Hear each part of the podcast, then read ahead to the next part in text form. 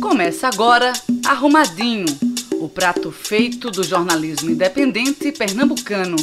Um podcast da Marco Zero Conteúdo em parceria com a Ecos Comunicação. Olá, aqui é Carol Monteiro e esse é o Arrumadinho, podcast de análise e opinião da Marco Zero Conteúdo em edição super especial nesse dia 30 de novembro. Primeiro porque quem acompanha o Arrumadinho sabe que o podcast vai ao ar normalmente às quintas-feiras, mas estamos aqui numa segunda para comentar o resultado do segundo turno das eleições de 2020. Depois, porque esse episódio de número 32 marca também a despedida da primeira temporada do Arrumadinho, que vai dar uma parada para voltar apenas em 2021, renovado e com mais fôlego ainda para um ano que a gente espera seja com menos emoção do que 2020. Estão comigo aqui hoje Inácio França e Laércio Portela e a gente vai começar essa conversa falando sobre a vitória de João Campos, do PSB, sobre Marília Reis, do PT, aqui no Recife, ele teve 56,27% dos votos contra 43,73% da prima. Em Paulista, a única outra cidade de Pernambuco com decisão em segundo turno venceu Ives Ribeiro, do MDB, com 57,52%, contra Francisco Padilha, do PSB, que teve 42,48% dos votos. No segundo bloco, o papo é sobre o resultado no restante do país, que também foi às urnas nesse domingo. Inácio, Laércio, sejam bem-vindos ao Arrumadinho. Oi, Carol. Oi, Laércio. Bom início de semana para vocês aí. Oi, França, Carol, nossos ouvintes. Vamos embora. Vamos lá. Bem, ao final de uma das eleições mais disputadas dos últimos anos no Recife, deu João Campos, né? Filho de Eduardo e de Renata Campos, ele vai dar continuidade à hegemonia do PSB na capital pernambucana, cumprindo o terceiro mandato consecutivo do partido no executivo municipal, depois de duas gestões de Geraldo Júlio.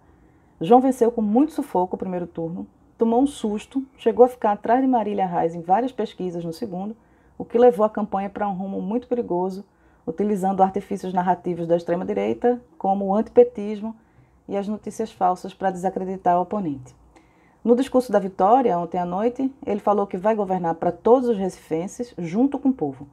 Já Marília aceitou a derrota, mas prometeu uma nova articulação para a oposição e acusou o primo de ter feito uma campanha suja, inclusive com o uso da máquina.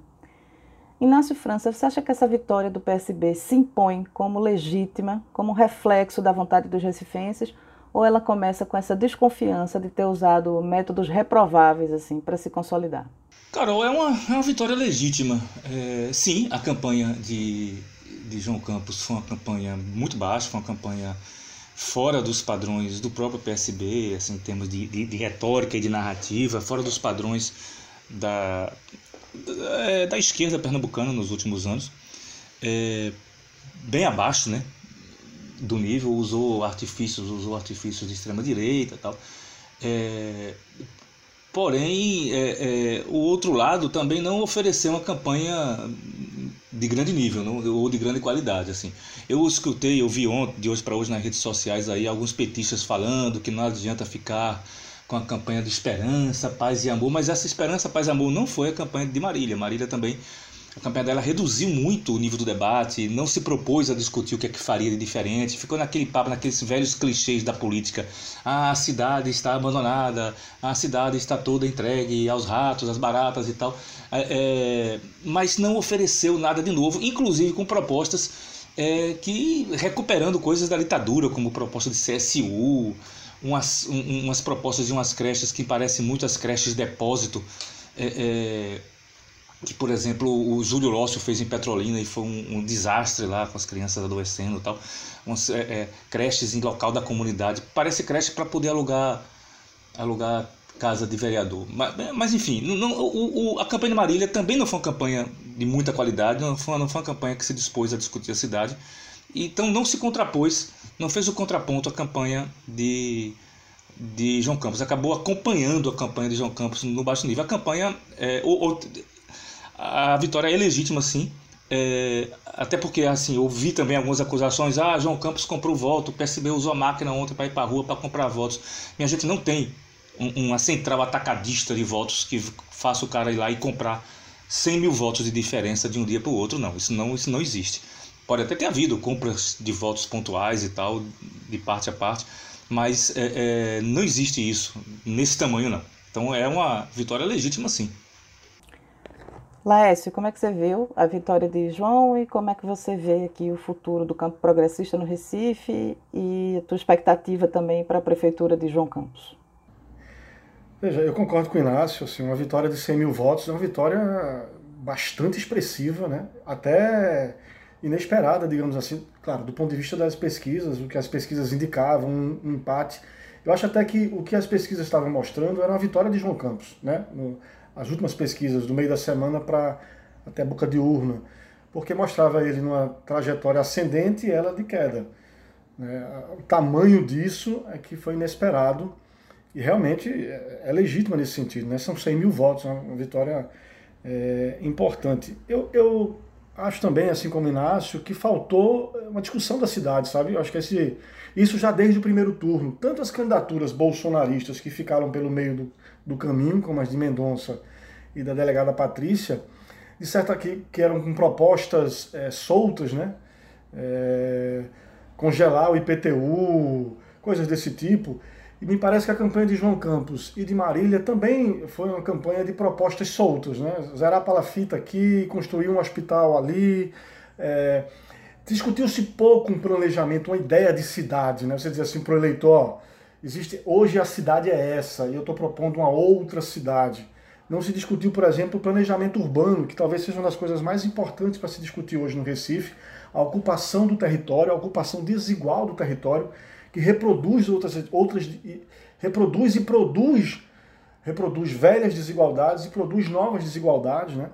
É, o, o, o plano diretor que vai definir o desenho da cidade dos próximos 10 anos, o que pode e o que não pode ser feito do ponto de vista da ocupação do território na cidade, está agora na Câmara do Recife, e ninguém, nenhum dos candidatos tocou nesse plano, sabe? É, a, a, própria pandemia, que é, um, que é uma coisa circunstancial, mas que, que tende a ser estruturante para frente, né? Por, por, alguns anos vai ser bem determinante, inclusive nesse ponto de vista da desigualdade, também foi um tema completamente periférico dessa discussão. Então acho que faltou, tanto no campo da direita quanto no campo da centro-esquerda e da esquerda, uma discussão realmente aprofundada de cidade. Aí a questão que fica é o seguinte: será que os candidatos têm essa percepção? Ou, ou o marketing e o, o projeto solto que vai disputar o voto valeu mais? Parece que essa visão do marketing valeu mais do que uma, uma ideia de projeto realmente mais estruturante para a cidade. A outra coisa que eu queria chamar a atenção, você falou aí, qual é o futuro da, da, da prefeitura e das esquerdas, né? Aí vamos nos ater aos discursos do. tanto ao discurso do candidato vencedor, do João Campos, quanto ao de Marília Reis, a candidata derrotada. O João Campos falou em governar para todos os Recifes. Se ele o fizer, vai ser uma inovação, do ponto de vista do PSB. Né? É, o PSB é um partido, sim, politicamente, do campo da centro-esquerda mas é um partido que tem se aliado, tem, tem é, digamos assim, olhado a cidade a partir da perspectiva das elites também, né? de certos aspectos a partir da, da, da visão das elites. Especialmente nessa, nesse aspecto do planejamento urbano, da ocupação do espaço. O, o Kaiser Estelita é um exemplo disso, as mudanças nas legislações, os projetos especiais né, que vão sendo montados especialmente para atender a demandas das construtoras, dos empresários de outros segmentos como transporte. Quer dizer, tem áreas onde o PSB é, é, parece governar para poucos. Então, assim, esse governar para todos os recifes, será que vai ser também ampliar a participação popular? A redução da participação popular e da, da participação das organizações da sociedade civil no governo, na prefeitura e no governo do estado também é marcante nas gestões do PSB.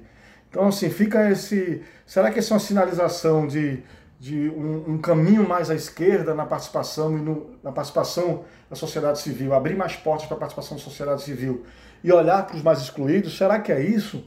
Né? Eu acho que, que fica essa, essa pergunta no ar. Eu acho que apesar da vitória grande e expressiva, também tem uma pulga atrás da orelha aí do PSB, aqueles que forem analisar os dados, as informações com mais cuidado, porque as coisas vêm em ondas às vezes, né? E ficou claro a ida de, de Marília para o segundo turno, e aliás a votação das oposições como um todo, né, que somaram é, mais de 500 mil votos, somando Marília com a delegada, com Mendonça, com Mendonça e os outros candidatos à direita, você tem mais de 500 mil votos, mais do dobro de votos, eu acho que do, do João Campos. Isso mostra que tem um apelo de mudança, né? tem um desgaste do PSB aqui. E se ele não foi, esse desgaste não foi suficiente para fazer as oposições vencerem agora, pode ser que lá na frente venha. Então, esse sinal de alerta para o desgaste da gestão, são oito anos na prefeitura e acho que já vão 14 aí no governo do Estado. Um alerta para o campo das oposições, aí falando do ponto de vista do governo, né? Que governo é esse que vai vir e essa coisa do desgaste. Bom, o momento mais trash desse segundo turno, é preciso dizer que foi esse discurso antipetista, mas especialmente aquele discurso de apelo, de, da desinformação e fake news, do apelo é, religioso, né, para o voto de extrema direita, conservador, religioso, aqueles panfletos apócrifos, as manifestações, inclusive oficiais no programa eleitoral do João Campos, dizendo que é, é, Marília tinha, tinha negava a Bíblia, né? Era contra a Bíblia. Eu acho que esse é o momento mais terrível da campanha, porque reproduz o discurso da extrema direita. Mas eu queria chamar a atenção de como Marília, como o PT, especialmente Marília, respondeu a isso. Né? Eu acho que a resposta também foi ruim. Sabe? A esse tipo de agressão, Marília ficou na defensiva, é, trouxe o Anderson Ferreira, que, que é, prefeito reeleito de Jaboatão, que podia ter feito, anunciou o apoio, isso, ok, né? Mas daí você, a partir daquele apoio, ele foi a figura talvez política mais expressiva que estava todo lado de Marília o tempo todo, né?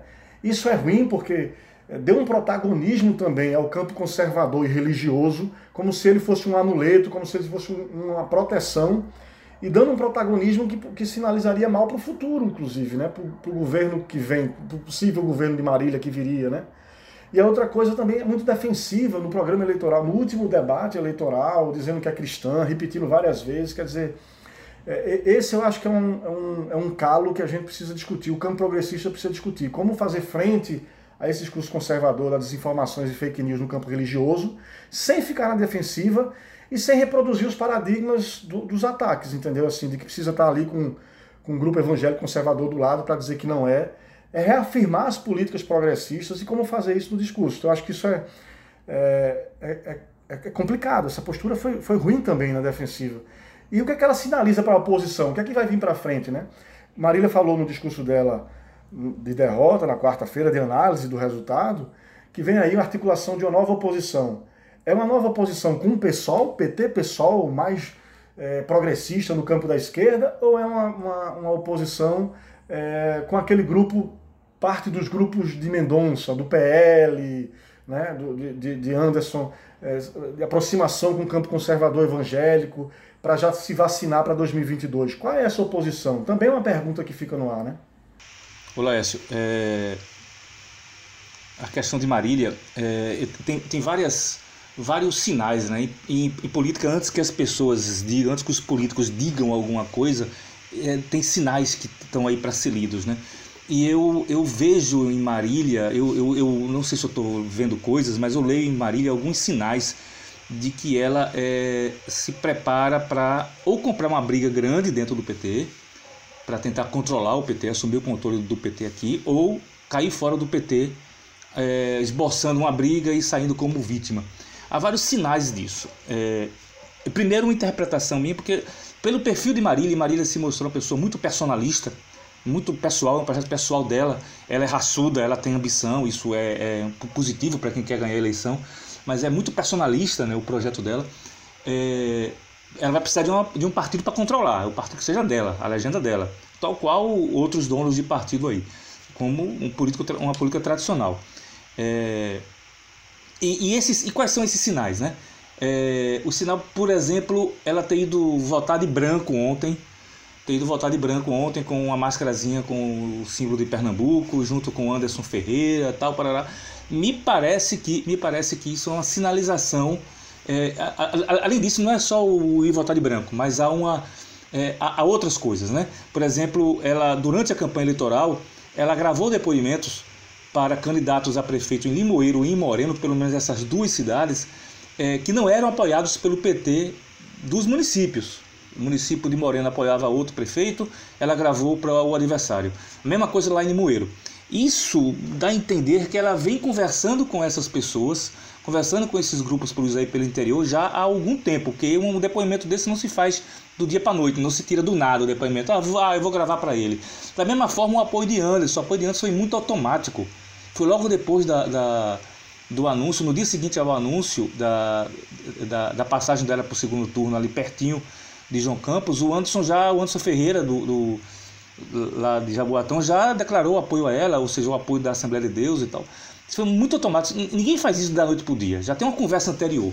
E essa conversa anterior, essa suspeita que eu tenho de uma conversa anterior, é, é, me dá a entender que ela vai construir, vai tentar construir, vai tentar fazer parte né, de uma articulação de oposição mais à direita, com os evangélicos de Anderson Ferreira, com a Assembleia de Deus, com Fernando Bezerra Coelho. E aí eu registro, eu registro que Fernando Bezerra Coelho é, é, teve como sócio dele, teve como parceiro dele nas últimas campanhas eleitorais o, o marqueteiro André Gustavo, que é um marqueteiro investigado aí, pela, pela, a, aí pelas operações da Polícia Federal, pelas operações da Polícia Federal que é, é, são filhotes da Lava Jato, e esse marqueteiro foi o marqueteiro de Marília. E eu fico pensando, pô, será que é, é a opção mais burra que tem você escolher o marqueteiro de André de, de Fernando Bezerra condenado ou investigado pela Polícia Federal. É uma opção tão, tão grotesca que eu acho que tem algum diálogo sendo construído sem que a gente veja, a gente só está vendo os, sinais. É, e por conta disso, por conta dessa postura personalista dela e desse diálogo muito intenso com a direita, é, é, muitas pessoas aderiram a, a, a Marília por exclusão, por exclusão, só porque não tinha outro. Só porque a experiência do PSB na prefeitura com Geraldo Júlio foi uma experiência, como você disse, à direita também, uma experiência com a elite. O, o, o PSB de Geraldo Júlio, a Prefeitura de Geraldo Júlio, não reconhece como, nunca reconheceu como interlocutores a sociedade civil. Nunca, nunca, nunca, nunca. É, é, ela reconhece como interlocutores.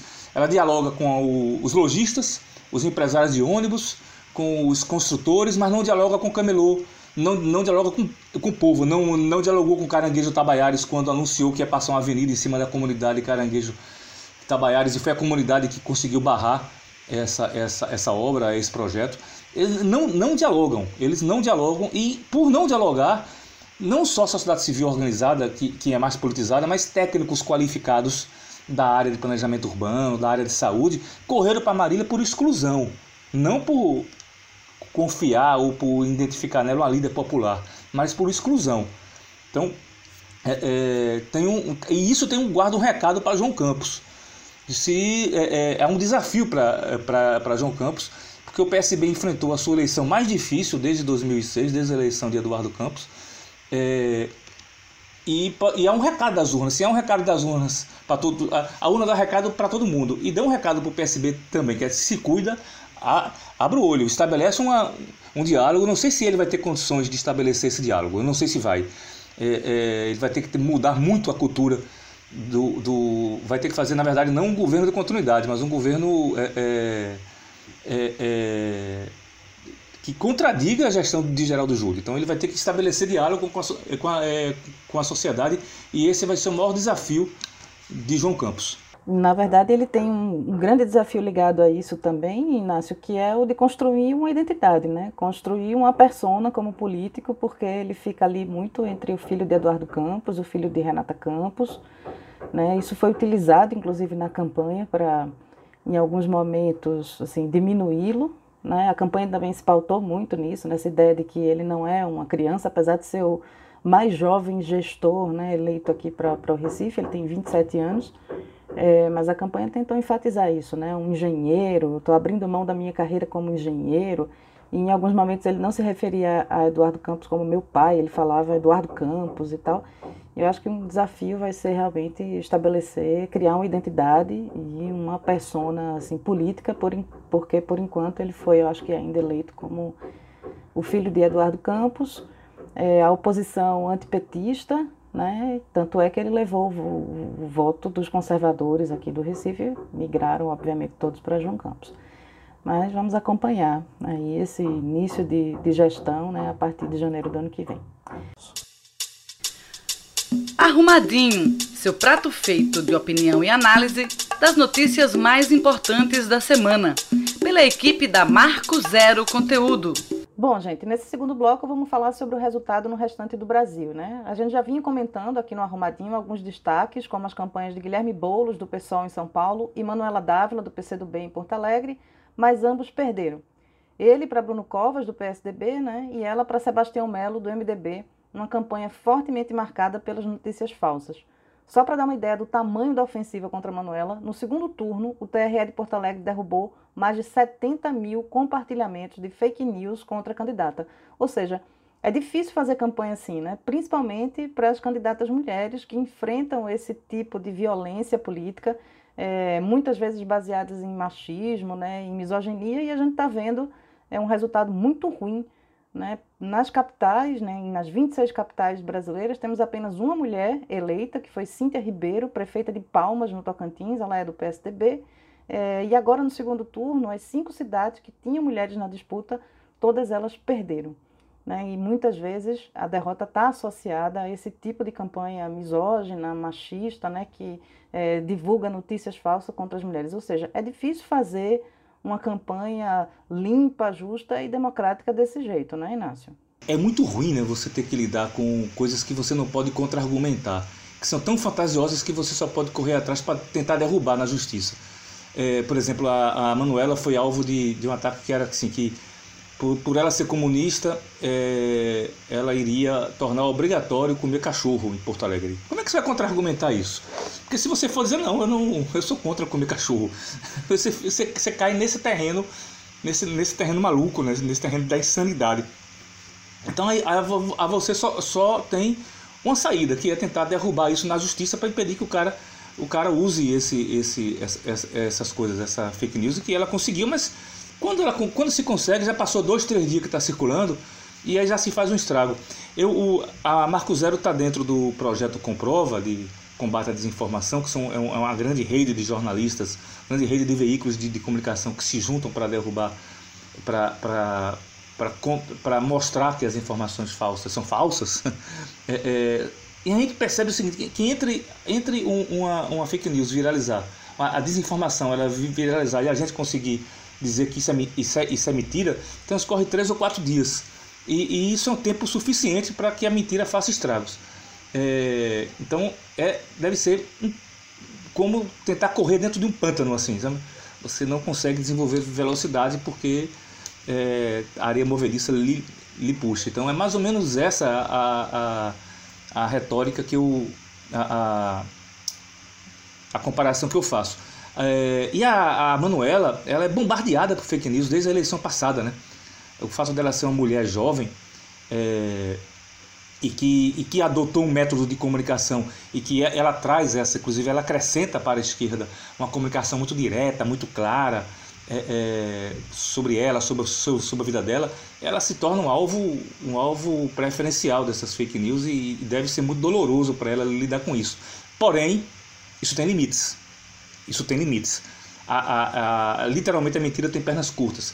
Se você for olhar para trás, e aí eu peço para vocês olharem desde 89 na campanha de Lula contra Collor, o, o Lula é o melhor exemplo disso, de que tem limites. Ele perdeu três eleições, algumas delas é, carregadas de mentiras, carregadas de, de informação fraudulenta, é, até que ele ganha a eleição. Assim, de tanto se expor de tanto se expor às mentiras, ele acaba criando o, o a vacina para isso. Ele acaba a, a, a, pessoa, o personagem, né, a personalidade política acaba se vacinando contra, contra isso. Tem um momento que não, que não pega mais. É, e também tem limites, e aí eu, com o um olhar mais recente, basta comparar os resultados eleitorais de 2018 e de 2020. Se 2018 o, o presidente da República foi eleito com, é, em, em cima disso, neste ano várias candidaturas que usaram esse recurso se deram muito mal, assim, os, as. Tanto que ele, ele, ele elegeu só um bolsonarista eleito em todas as 27 capitais, que é o delegado Pasolini, lá em Vitória do Espírito Santo. É, outros ficaram pelo caminho, como o de Belém do Pará, o de Fortaleza, e outros que nem chegaram ao segundo turno. É, então, há, há limites para isso. É isso que eu gostaria de dizer que há ruim, mas há uma boa notícia. Pois é, eu queria comentar agora com o Laércio essa questão das derrotas, né, dos discursos da extrema-direita. No Rio de Janeiro, o ex-prefeito Eduardo Paz, do DEM, derrubou o atual Marcelo Crivella, né, do Republicanos, com 64,21%, ou seja, uma vitória expressiva contra talvez o mais bolsonarista dos candidatos no segundo turno. E outra, outras duas derrotas para esse discurso, o Inácio já mencionou brevemente agora, mas vieram de Belém, onde Admilson Rodrigues do pessoal venceu o delegado Eguchi do Patriota por 51 contra 48%, E em Fortaleza, onde Sarto, do PDT, derrotou o capitão Wagner, do PROIS, com um placar que foi muito apertado, né, 51,69 contra 48,31, mas ainda assim né, derrubou. Como é que você avalia esses resultados no Brasil, Lécio? Eu acho que essa é a melhor notícia que a gente tem nesse segundo turno, digamos assim, né? A derrota do bolsonarismo e mais até, a derrota da antipolítica, né? Dos, do, dos candidatos, delegados, militares, capitães e tal, que se apresentavam como eu não sou político, né? E tudo que está aí é ruim e eu vim para mudar tudo isso que está aí, né? Então esse discurso é, da antipolítica, autoritário, da negação do diálogo, né, do, aquele discurso que não enxerga o outro, não vê legitimidade no outro, né, e nega a democracia, para ser, para resumir, esse é o maior derrotado é, das eleições. Quando um discurso perde, outro ganha. E assim, é, acho que para a gente analisar um pouquinho os perdedores, a gente precisa ver também quem, quem ganhou, para tentar ver, digamos assim, para onde os ventos estão soprando, né? E aí a, a, a analisando aquelas 94 cidades no Brasil, você tem 94 cidades que têm mais de 200 mil eleitores, ou seja, cidades que você pode ter segundo turno, né? São as maiores cidades, não tem o grosso do eleitorado. É, você percebe que partidos tradicionais da centro-direita, na verdade partidos que são do campo da direita, vai, mas é, o bolsonarismo é, forçou tanto um grupo ali da extrema-direita que esses partidos entraram aí na, na centro-direita. Partidos como PSDB, DEM, o PSD do, do, do Kassab, o MDB de Temer e o Podemos, esses cinco foram os que é, conquistaram o maior número de prefeituras nesses, nesses municípios maiores. É, com um detalhe, muitos casos de reeleição. Ou seja, político profissional, digamos, aquele que já está no cargo, que já, que já, já tem experiência, já está na gestão, é, ao contrário do que aconteceu com 2018, que Muitos candidatos perderam a, a reeleição, né, porque eram vistos como políticos profissionais, e o, e o, novo veio, a novidade veio negando a política. Dessa vez, esse discurso da antipolítica não funcionou, houve muita reeleição e os partidos mais tradicionais, eu diria até partidos que têm um viés municipalista, como o DEM e o MDB, e o PSD também de Kassab, é, venceram em muitos municípios. É, é, esse é um ponto interessante, porque veja, quando as pessoas, eu acho que tem uma coisa que a gente precisa atenar, ah, é que assim, é, quando se pensa nas eleições municipais, se projeta muito esse resultado pensando nas eleições presidenciais de 2022. Na verdade, as eleições municipais, eu acho que elas projetam mais as eleições para o Congresso de 2022. O Congresso Nacional que a gente vai ter em 2022. E aí o que é que, o que, é que eu acho que esse resultado projeta? Uma diminuição do campo bolsonarista, aqueles deputados, muitos que foram eleitos, né, esse baixo clero, esse centrão do baixo clero, que foi o grande vencedor das eleições é, parlamentares de 2022, vai diminuir. E você deve ter um, um aumento desse campo de centro-direita, PSDB recuperar, recuperar as vagas, PSDB, DEM, que eram partidos clássicos que perderam, que apoiavam Fernando Henrique no, nas gestões do PT, perderam muito espaço é, eles devem recuperar essas vagas e devem passar a ser majoritários no Congresso. Mas eu vejo também novidade no campo da esquerda. Porque, veja, nós estamos falando aqui, vou falar de três, três derrotas eleitorais que têm um quê de vitórias políticas, né? A de Manu, Manuela Dávila, em Porto Alegre, a de Guilherme Boulos, em São Paulo, e a de Marília Reis, aqui também em Recife. Apesar de todos os senões que tanto eu, Inácio, você, Carol, nós já pontuamos no primeiro bloco são, são porque são derrotas. Bom, perderam a eleição, né? mas foram para o segundo turno, conseguiram fazer um discurso efetivo que captou muitos votos, apesar das fake news, apesar do antipetismo, e são rostos novos, digamos, né? Tanto Boulos quanto Manuela Dávila quanto Marília Reis são, são rostos novos, né? com discursos é, talvez a campanha de Marília, certamente a campanha de Marília, que tem menos inovação no, no, no discurso dos, dessa nova lufada assim da esquerda. Embora tenha encantado muita gente também, sabe? Eu vi muita gente aqui saindo com o 13, com o vermelho. É, pelo menos a campanha de Marília levou o PT, o 13, os militantes para o sol, saiu das sombras do PSB e pôde ir para a rua sem medo de usar o vermelho. Isso já é um, bastante importante. Mas o que eu queria dizer é que esse campo da esquerda ele, essas vitórias políticas da esquerda podem se traduzir em vitórias é, eleitorais para o Congresso Nacional daqui a dois anos. E veja, uma vitória eleitoral, tanto no quantitativo, você crescer as bancadas do PT, do PSOL, do PCdoB, é, de parte do PDT, né, do campo mais à esquerda, é, mas também de renovação nas pessoas, nos rostos. Né? Eu acho que tem um grupo novo aí que, que é, é um grupo que está entrando recentemente nesses partidos, as mulheres negras, a população é, LGBT, mas também é, grupos sociais que estavam pouco representados, como os, os trabalhadores sem teto, os trabalhadores informais. Né? Então, eu acho que esses grupos vão dar a tônica da renovação da esquerda no Congresso Nacional daqui a dois anos. E o que é que isso pode impactar na eleição presidencial? Bom, aí a ver, né? Porque eu acho que talvez se reproduza na eleição presidencial de 2022 o que aconteceu agora nessa eleição, que é a fragmentação dos campos da direita e da esquerda. Como é, quando é que acontece você ter muita fragmentação nas, nas candidaturas, nos mesmos campos? Isso acontece quando a perspectiva de alcançar o poder é alta. Né? Como, como o desgaste, por exemplo, do PSB em Recife e a vitória bolsonarista em 2018 fez crer que tinha assim um espaço, tanto no campo da direita quanto da esquerda, para crescer e tirar a prefeitura do PSB. Por isso você teve a candidatura do PT, o PT finalmente é, deu aval para a candidatura de Marília, contestando o PSB aqui, e teve duas candidaturas competitivas do campo de direita. A tendência é que você tenha essa fragmentação também na, na disputa presidencial de 2022. Eu já estou me adiantando muito do que você perguntou, Carol, mas eu acho que assim abre-se realmente uma possibilidade concreta da, da, redução do impacto do bolsonarismo, isso já é notório, e, da, e da, do enfraquecimento, digamos assim, na candidatura à reeleição do Bolsonaro e, e a, fragmentação dos campos, tanto à direita quanto à esquerda, na perspectiva de, de tomar o poder e de começar um novo caminho. Acho que o Centrão se fortalece, partidos tradicionais se fortalece, mas tem uma renovação, a lufada de ar, uma renovação do campo da esquerda muito interessante. É importante essa tua pontuação, Laércio, porque eu senti exatamente esse tom no discurso de Boulos ontem à noite. Né? Não sei se vocês viram, quando ele falou em casa, porque está com Covid, mas fez um discurso comemorando o resultado de ter chegado ao segundo turno muito bem em São Paulo e já se apresentando o tempo todo como uma pessoa que quer reunir a oposição em torno de si. Ele citou nominalmente Lula, Ciro, Marina, Flávio Dino, como se estivesse convidando todos os nomes que estão aí sempre cotados para fazerem frente a Bolsonaro em 2022 para se reunir em torno dele, que se posiciona, se não como protagonista, mas como alguém capaz de apresentar uma nova forma de fazer política, de fazer campanha, mobilizando a juventude.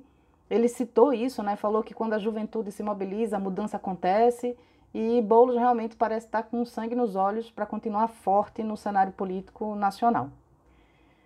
E é isso, meninos. A gente vai chegando ao final desse último episódio da primeira temporada do Arrumadinho. Esse podcast que a gente colocou no ar no dia 30 de abril, lá no comecinho da pandemia, quando decidimos tirar esse projeto do papel e aprender a fazer podcast assim mesmo, né? na marra, gravando em casa e se arriscando num formato que era e ainda é de certa forma muito novo para todos nós, né, que temos assim a nossa história no jornalismo muito vinculada ao jornalismo impresso ou à internet. É, mas foi massa. Né? Em 32 episódios a gente falou muito sobre Covid-19, não podia ser diferente, claro. Falamos muito sobre política também, outra pauta sempre quente no noticiário brasileiro, mas falamos sobre tudo isso a partir daqui, de Pernambuco, do Nordeste do Brasil, que é o nosso lugar. E nesses sete meses, a gente contou com muitas participações também de integrantes da Marco Zero, como Lula Pinto, né, que passou várias vezes por aqui, Débora Brito, Raíssa Ebrahim, Carol Santos, Sérgio Miguel e Inês Campelo. E também ouvimos muitos pesquisadores de várias partes do Brasil, especialistas que a gente sempre chamava para abrir o programa com uma análise sobre o tema, para esquentar a conversa aqui entre a gente, e passou muita gente boa também. Também demos muitas dicas, né? Muitas mesmo, de filmes, séries, livros e outros podcasts no quadro Dicas da Quarentena, que foi um sucesso também entre os ouvintes. Alguns chegaram até a mandar dicas para a gente estar tá aqui. E lembrando que tudo isso está disponível nas plataformas, né? É, se você está ouvindo, se você chegou aqui agora e está ouvindo o Arrumadinho, aproveita para ouvir os episódios anteriores. Alguns estão meio datados, né? Porque eram assuntos assim bem factuais, mas ainda tem muita coisa interessante para ouvir. E para finalizar, eu queria agradecer a todo mundo que participou do Arrumadinho, principalmente ao nosso querido Justino Passos, parceiro da Ecos Comunicação, que esse tempo todo editou o podcast com todo carinho e paciência, e agradecer a vocês dois, Inácio e Laércio, pela companhia nesses sete meses de temporada, já na expectativa quando a gente volta com tudo, né? Bom, Carol, um baita desafio fazer, fazer o podcast, fazer o Arrumadinho. É um desafio que desde o, a escolha do nome a gente já, a gente já bateu cabeça um pouquinho tal, até encontrar o, aquele, que, aquele nome que fosse fácil de ser assimilado e que tivesse a ver conosco, com a nossa realidade, com que exprimisse que estamos, estamos do, é, falando do ponto de vista de quem está aqui no Nordeste, de quem está no Recife, e ao mesmo tempo e ao mesmo tempo seja fácil de digerir, que é o caso do arrumadinho. É, e esse desafio, esse desafio, é, é ele se impunha toda semana. E, e para mim, assim, é um, foi um desafio a mais porque eu sou gago, né? Então eu sempre tinha com esse bloqueio de, pô, pô vou, eu vou falar e tal, e vou gaguejar, tal, tal, tal. Mas é, é, não sei se superei isso, mas ah, pelo menos eu convivi com isso durante esse tempo. E é, só que o arrumadinho é muito legal porque ele nos permite sair um pouco da pauta da Marco Zero, né? A, a, dentro a gente sai um pouco do, do quadrado do, do site é, e a gente pode tanto refletir sobre a pauta, sobre aquilo que escrevemos, sobre aquilo que discutimos, sobre aquilo que foi que nós publicamos, mas como, mas como também ir além disso e dar nossa opinião, né? Dar nossa, fazer nossas reflexões que não cabem, né? Numa vez na matéria jornalística, mas cabem no comentário, cabem numa cabe no, cabe no diálogo. É, é, então, é, uma, é uma, também uma contribuição da Marco Zero para, para refletir essas questões que nós convivemos durante esses sete meses, batidinho hoje, de 30 de abril a 30 de novembro. Então, é, é, é um desafio, é um desafio, mas é também uma contribuição nossa. E para 2021 nós temos, é, é, com a esperança de poder fazer ele presencialmente, de poder fazer o Romário presencialmente, que seria um ganho grande, do, tanto do ponto de vista técnico, mas do ponto de vista da troca. É, desafio de encontrar novas narrativas, né? Que a gente possa ir além da opinião, ir além da reflexão, encontrar outras, outras, outras formas de contar histórias é, que é feito com sucesso em alguns outros podcasts nos quais nós tentamos nos espelhar. Mas é isso, vamos, vamos adiante aí. Foi uma experiência muito rica, também acho, foi muito, muito rica, muito, muito bacana de, de mergulhar nisso, né? De a gente acostumado a produzir matérias, fazer reportagem e entrar mais, enveredar mais por esse caminho da opinião, da reflexão, da análise. Inclusive é, mostrando que é possível fazer um jornalismo posicionado, né, que tem lado né, e, posicionado, mas que reflete é, de uma maneira independente, sem, sem, sem reducionismos, né? a realidade que a gente, que a gente vive, a, a disputa política, é, as coisas que estão acontecendo na nossa cidade. Eu acho que o maior feedback, bom, o maior feedback que eu tive dessa nossa experiência foi as pessoas dizendo assim, pô, que massa ter um, um podcast progressista, né? Que massa ter um, um, um podcast com o nosso sotaque que massa a gente ouvir uns podcasts onde as pessoas estão falando sobre coisas que a gente conhece, que a gente convive cotidianamente. Eu acho que essa aproximação com, com o público, é, essa e é troca, né? Porque a gente tem muito feedback, é, teve até mais feedback em muitos casos do que as matérias é, que a gente produz, foi talvez a parte mais rica. É, é muito responsabilidade também que a gente tem, é muita responsabilidade quando a gente é, decide dar opinião, refletir, né? E no quente, né? Às vezes sem, sem aquela elaboração, sem aquela, aquele tempo. É um desafio bem grande para o jornalismo e para fazer um jornalismo de qualidade, porque opinião e é, reflexão, uma opinião embasada nos fatos, bem refletida, é também jornalismo e pode ser bom jornalismo. Acho que essa foi a, a, a, o caminho que a gente tentou trilhar nesses meses. Eu queria, a gente não tem dica né, da quarentena, essa semana, mas eu queria dar uma dica para os nossos ouvintes, que eu acho que todos já estão com isso na cabeça, assim, esse foi um ano muito pesado para todos nós, né? Muito duro. Eu acho que quem puder, nessa passagem de ano, é, recarregar as baterias, né? 2020 seja um ano, como disse Carol, sem, sem, tantas, sem, sem tanta emoção, mas com outras emo, com emoções, melhores emoções, né? Com emoções mais, mais gostosas de serem vividas e que a gente possa entrar aí no, nessa virada de ano com mais energia, com mais com a mente mais sã e o, e o corpo também. Eu queria agradecer a todos os ouvintes, todo mundo que nos ouviu, que nos deu o prazer da audiência, da reflexão, das críticas que são importantes também. e dizer que em 2021 nós vamos, nós estamos estar aqui de novo nessa arena, nesse espaço, é, discutindo os assuntos mais importantes da cidade, do estado e do país, né? E é isso, gente. Mais uma vez, obrigada demais pela audiência e até 2021. Você ouviu Arrumadinho, podcast da Marco Zero Conteúdo, em parceria com a Ecos Comunicação. Toda quinta-feira, duas da tarde.